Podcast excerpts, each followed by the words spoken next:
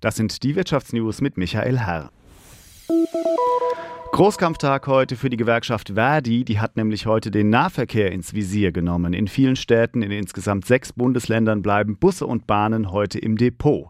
Hintergrund ist natürlich der laufende Tarifstreit für den öffentlichen Dienst von Bund und Kommunen. Jonathan Hadem berichtet. Verdi fordert unter anderem 10,5 Prozent mehr Gehalt für die rund 2,5 Millionen Beschäftigten.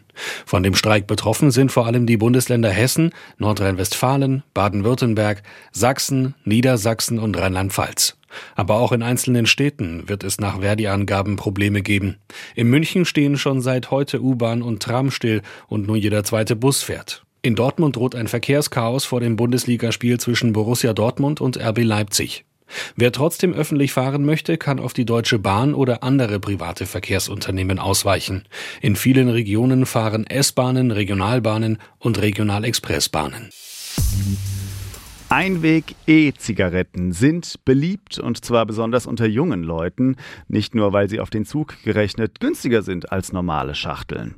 Außerdem produzieren sie eine Menge Müll, weil in ihnen ja auch Elektronik und Batterien verbaut sind. Das Bundesland Bayern strebt jetzt ein Verbot der Einweg-E-Kippen an. Heute befasst sich der Bundesrat damit. Einweg-Elektrozigaretten verschwenden Rohstoffe und Ressourcen und erzeugen unnötigen Abfall.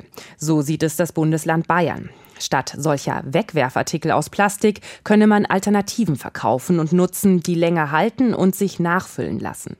Deswegen will Bayern über den Bundesrat erreichen, dass sich Deutschland für ein Verbot der Einweg-E-Zigaretten einsetzt. Deutschland kann das schwer im Alleingang verbieten. Das geht nur innerhalb der EU. Deshalb soll sich die Bundesregierung in der EU für ein Verbot stark machen. Dieser Wunsch Bayerns stößt beim Bundesumweltministerium auf offene Ohren. Das Ministerium will bei Verhandlungen auf EU-Ebene erreichen, dass nur noch E-Zigaretten verkauft werden können, bei denen man Batterie und Flüssigkeiten austauschen und ersetzen kann. Das geht bei den Einweg-E-Zigaretten nicht. Gleichzeitig dämpft das Ministerium die Erwartungen. Eine schnelle Lösung werde es nicht geben. Der Prozess in der EU wird noch dauern. Aus Berlin, Eva Huber. Handwerk hat bekanntermaßen goldenen Boden und macht offenbar auch ein sonniges Gemüt. Hinweise darauf bietet jetzt zumindest eine repräsentative Umfrage der Innungskrankenkasse IKK Classic, aus der zitiert heute die Zeitung Die Welt. Handwerkerinnen und Handwerker sind im Durchschnitt glücklicher mit ihrem Job als andere Berufsgruppen. Über 90 Prozent der Handwerkerinnen und Handwerker empfinden in der Umfrage ihren Job als völlig oder überwiegend sinnhaft. 80 Prozent geben an, dass ihre Arbeit sie glücklich mache. Im Schnitt unter allen Berufsgruppen in Deutschland sagt das nur jeder Zweite.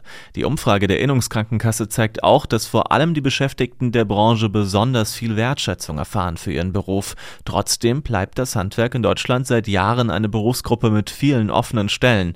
Das Kompetenzzentrum Fachkräftesicherung rechnete 2021 mit fast 90.000 Stellen, für die es in Handwerksberufen keine qualifizierten Kandidaten gab. Nach Angaben der Bundesagentur für Arbeit konnten im gleichen Jahr über 20.000 Ausbildungsstellen Stellen in überwiegend handwerklichen Berufen nicht besetzt werden. In der Top 10 der Mangelberufe in Deutschland sieht das Kölner Institut für Wirtschaft gleich drei Handwerksberufe.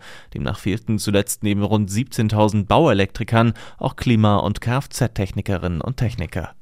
Max Dehling, SWR Wirtschaftsredaktion. Und das waren sie auch schon wieder, die Wirtschaftsnews heute am Morgen des 3. März. Für euch wie immer zusammengestellt vom SWR.